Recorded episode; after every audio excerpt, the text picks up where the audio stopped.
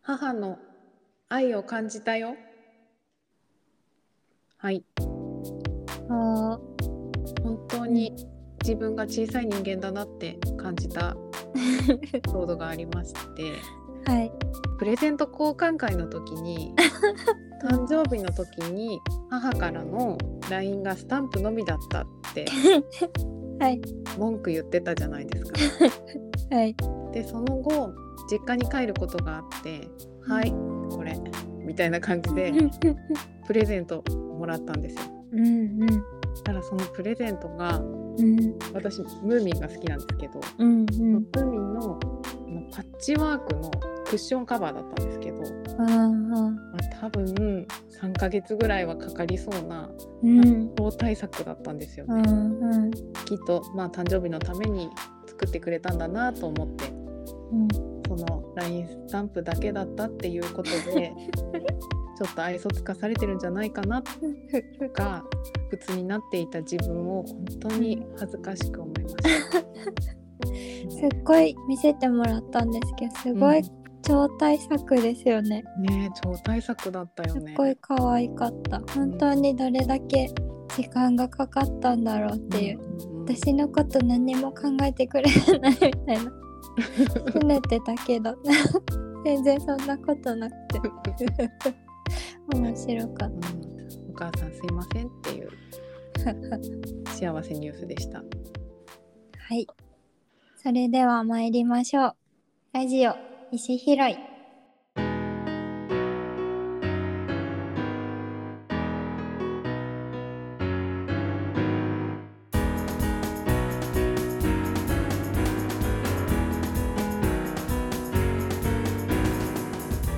こんにちは森錦です。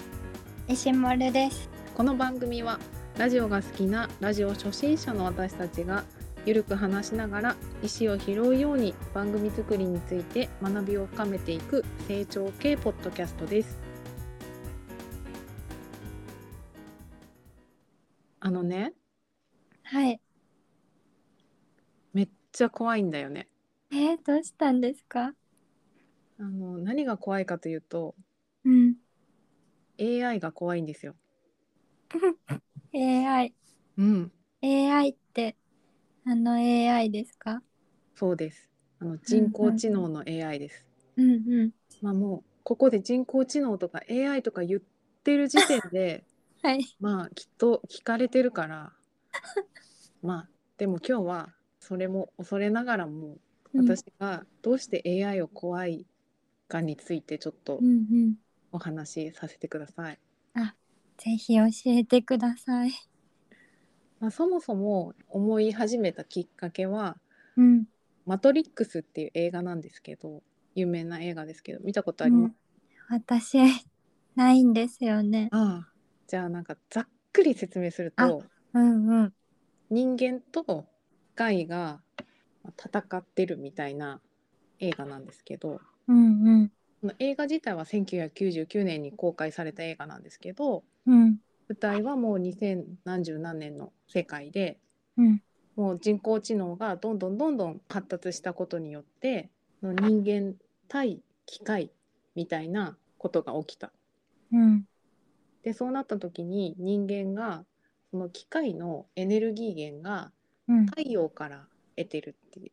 いうことでうん人間がこうんう太陽をうんこう隠したんですよ機械がエネルギーを得られないようにうんうん機械に勝とうと思ってそうやってした、うん今度機械側がじゃあ、エネルギー源がないからうんエネルギーを人間から取ろうってうんえ考えて、そんな怖い話なんですかそうそうへえでその人間からどうエネルギーを取るかっていうと、うんまあ、人間をこう培養してその人間たちに、まあうん夢を見させて、夢を見ている状態からエネルギーをもらうみたいな。でその見せられてる夢が、まあ、うん仮想現実世界みたいな感じで,、うんうんでその仮想現実世界のことをマトリックスっていうんですよね。うんだからその映画の中でうんうん登場人物が、まあ、最初に現実だと思っている世界はうん機械がプログラミングしたマトリックスっていう仮想世界で、うんその人が本当の現実うんに行った時には、機械が人間たちを培養している薄暗い空間で、うんこうたちがこう夢を見させられてる。で、まあ、その人間が要は機械にエネルギー源として飼われている状態からこう救うために機械との戦いをいろいろ繰り広げるみたいな感じの話なんですよ。思ったよりすごい怖いんどの点が怖い培養されてそこからな んか培養されてエネルギーを取る、うんうんなんか近未来の話なのかなって思ってましたただの「マトリックス」って、うんうん機械にそんな風にされちゃうなんてうんうんしかも現実だと思ってたものが実はそうじゃないみたいな、うんうんあ私まで怖い側に行っちゃいそうだな。うん。なんかうん映画自体の機械たちに培養されてるっていうシーンも結構衝撃的だし、うんそれはそれでまあ映像としておおって思ったんだけど、うんそれよりもその今石丸ちゃんが言ったようなうん現実だと思ってたものは、うん全部そう機械がプログラミングした仮想のものなんだって思ったらうん自分に置き換えた時に今こうやって話してること も日々過ごしてることも全部うんプログラミングされたものなんじゃないかっていうふむふむ怖さがまず1個目の怖さなんです。はい全部で2何個個かあるんですけどあ2個のうちの1個目の怖い点だったんですけどうんうんでもなんかそのことについてまあ当時映画を見た後から20年近くうん考えてきてなんか本当にこれがプログラミングされたものなんだったとしたらうん私のプログラミングだいぶきつくないかって思いましたけどそうですかこうなんでこんなに仕事ばっかりするプログラミングにされてんだろうって確かにもっと夢をこういい夢を見させてくれよってことですか うん、そう文句言ってるでねなんかその、まあきっといろいろあの怒りとか うんうんあのああなるほど感情が動いた時とかにうんうんあのエネルギーが発生するのかなと かまあうんいろいろ思ったんですけど、この私の生活からうんエネルギー を取ってるとしたらはいもうちょっとなんか工夫の余地があるんじゃないかなとか思い始め AI に提案してるってことですかそうもっとこうした方が 楽に取れるよっていうだからその今の世界が AI に見せられているうんマトリックスだっていう怖さは、まあ、ちょっうんうんとある程度うん出したんですよね。あよかったうんまあまあそうだったとしてもうんもし「マトリックス」の映画の世界で言うとうんあその培養されてる本当の現実に行きたいかというとなんかそうでもないし、あうんうんもし、まあ、最悪今のこれが夢だったとしたら、うんそれこそもうちょっといい夢見させてくれよって思うぐらいでこの中で楽しむかぐらいな、あできたんですけど。 あよかったよかったうんでまあもう一個の怖さの方が、まあ、うん最近結構大きくて、あらあらなんか例えば友達同士で会話してたりすると、でその時は特に、うんあの携帯も触ってないまあそばにはあるけど触ってないうんうんだけどあのふと家に帰って携帯を見るとうんこのさっきまで友達と話してた内容のこととかが、うん広告で出てきたりすることありませんかえー、そんなことないですよないえー、嘘えなんかあの調べたりとかうん通販で買ったりしたりするとそういうの出てきたりするけど、うんそれ以外の関係ないこと私は出てきたことないです。ないですかえー、じゃあ森ちゃんにだけ AI が働いてるのか なんかもう聞かれてんじゃないかなとか思っちゃ って。絶対それなんか無意識に調べたこととかあるんじゃないですかね。そっか。えー、いやまあ何が言いたいかっていうと、うんうん なんか常に AI に監視されてて、私のうんこれからの生活をうん AI によってうんこう導かれてんじゃないかなって いう怖さがあるんですよね。なんか AI について怖いって前も言っててうん、なんかその時にそもそもこういうことをうん、 AI についてラジオとかで話しちゃうと、うんうん、 AI がそれをこう監視してるからあ、うんうんうん、なんか AI がこちらの世界にこう低評価をつけてくる資格を 送り込んでくるかもしれないから、うんうんちょっとあんまり話すの良くないんじゃないかって言ってましたもんね。そうそう AI もあバレてるって思うかもしれないよねバレてるって人間を操ろうとしちゃってたことバレてるって思うかなもしれるない例えほど。ばうん、なんかやけに最近転職の広告が出てくるんですよ、へえうん、でこの間はあうの、ん、牛を育てるはい。あ の仕事をしませんかみたいな広告が出てきてなんででうん、あこれは私の勝ちだなって思ったんですよ。どこが勝ったぞって思ったんですか。で私の性格的にも、うん、多分その毎朝ね朝うん早起きしてさ、うん、うん、お世話をするっていうことは自分のすごく合ってないと思うから、うん、うん、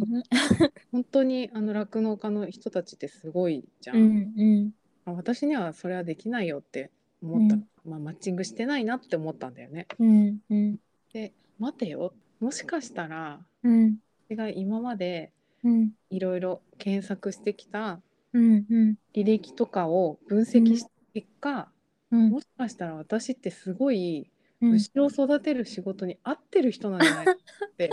思い始めちゃったの。あそれはなんか裏の裏を書かれてうん、導かれてるのかも、もしそうだったうとしてん怖いよね。もうなんか策にはまってるじゃないですかそう AI なののそうなのえー、危ない、怖いとか言いながらうん AI について深く考えすぎちゃってて、うんううんんもうなんか本当嫌いなやつを あのずっと考えてたらなんかいつの間にうんか好きになっちゃってるみたいな感覚に最近なり始めてなんかツイッターとかもさうんツイッターの世界で起きてることとうんこの現実の世界で起きてることのギャップが結構大きいなって思ってうんうんででツイッターでやっぱり見てるものは自分がよく見てるものだったり好きなものだったりするじゃないですか。うんうんだから本当にそれがこう流れてきてる世界を見てるとうんなんでツイッター上にはこんなに気の合う人がいるのにうん現実にはあのその話をできる人がこんなにもいないんだろうとかうん思ってしまっているんだけどうんでもそれも実は AI が組み込んできたあの私のツイッターの世界なんだよね、うんうんだからそれでなんで現実には友達がいないんだろうツイッターの世界で私は生きていこうってなったらうん本当に AI の思うツボだから、 だからこそこっちが利用していくぐらい の気持ちでいかないと本当に私みたくこう流されやすい人はうんうん危険だなっていう、まあ、うん怖さですね。そうですね。ううんまく利用していかないと。あの YouTube の広告見てたら、うんうんケミオと渡辺直美ちゃんがこないだこれについて調べてたから、これについて出てきてるみたいな。あありがたいみたいな。ちょうど Google のあ、うんうん Google のかな。うんうんちょうど欲しかったんだよねみたいな、うんうんうん2人でキャッキャしてるやつを見て、うんうんあの人たち正気かって思ったんですよね。 うんうん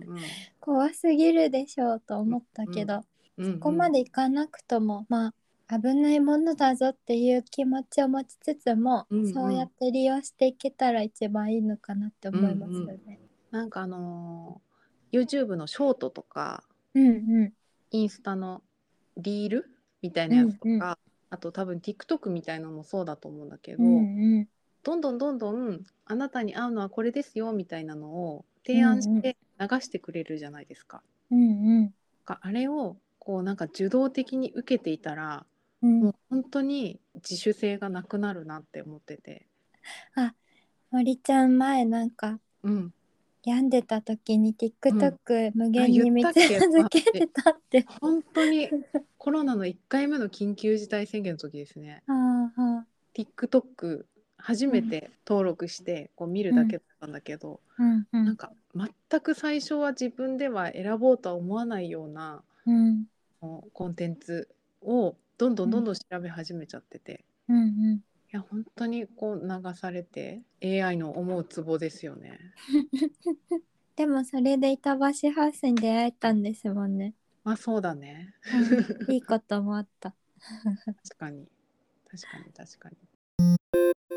広告を利用する側の人間の人はその自分のメリットのために AI を多分活用してると思うんですけど、うん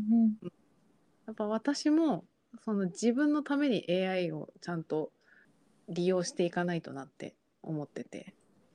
うんうんうんで、まあ、目指すは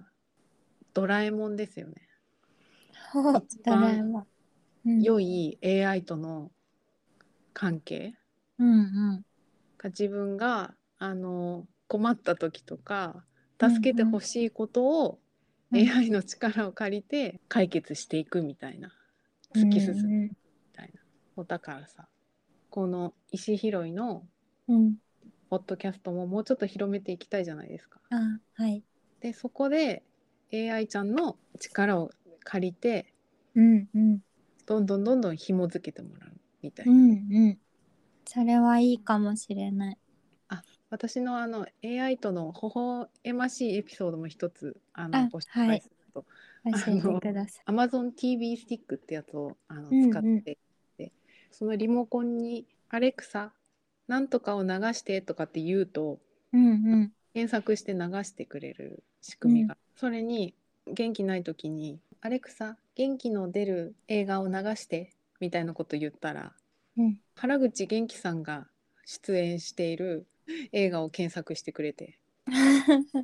私が元気が出るっていうのが、うんうそのん。原口元気さんのことだとあの AI が認識しておりあら、 「うん、違うよ」って微笑ましい。可愛いやりとりですね。そうなのこれだけ AI のこと嫌いとか言いつつ、うん怖いとか言いつつうんうんしっかり AI に頼っているところは頼っているのでそこが共存の道ですよね。うんうん。うまくできてるじゃないですか。ん AI ちゃんと。うんうん、いやだからやっぱり行き着く考えとしてはやっぱ操られないっていうところですね。共存していくために、ううんん向こうから提示されたものだけをこう鵜呑みにするのではなくてちゃんとうん。考えうん生きていくうん。それが必要な気がします。勉強になりました。どうしようこのさポッドキャストも全然こう配信できなかったら。いや、でもきっと AI もいっぱいいるから、うん。あそなんういかうどっか、のうんどっかの尖ったちょっとサブカル好きの AI が「おいいこと言ってんな」って言ってきっと配信させてくれると思います。そうなんだ。なんか AI って何人もいるんだ。何人もいますよきっと。なんか AI っバレてちゃううん、すごい巨大な一つのものなんだと思ってた。なるほど。確かにいろんな AI がいていいよね。うん、うん。いろんないい AI もいますよきっうんうんうと。ん。うんそうかも。うんそう考えるとうん将来、 うんやっぱり気の合う AI と一緒に過ごしていけばいいよね。そうそうん。いやありがとう。きっとこの石丸ちゃんの一言のおかげう。で。うんうん、無事この配信も皆さんにお届けすることができるわ。今朝であらそれはよかった。うん、ちょっと歩み寄れたと思う。ラジオいちひろいあれほど AI 怖い怖いって言ってなんか怖いエピソードも結構あったなって思ってた、うんあの実際話してみるとうんうんうん、操られるのが怖いってことなんだなっていう朝って思いました。すいませんなんかあの AI 怖いって大口叩いといて結構浅いです。あのやでもきっと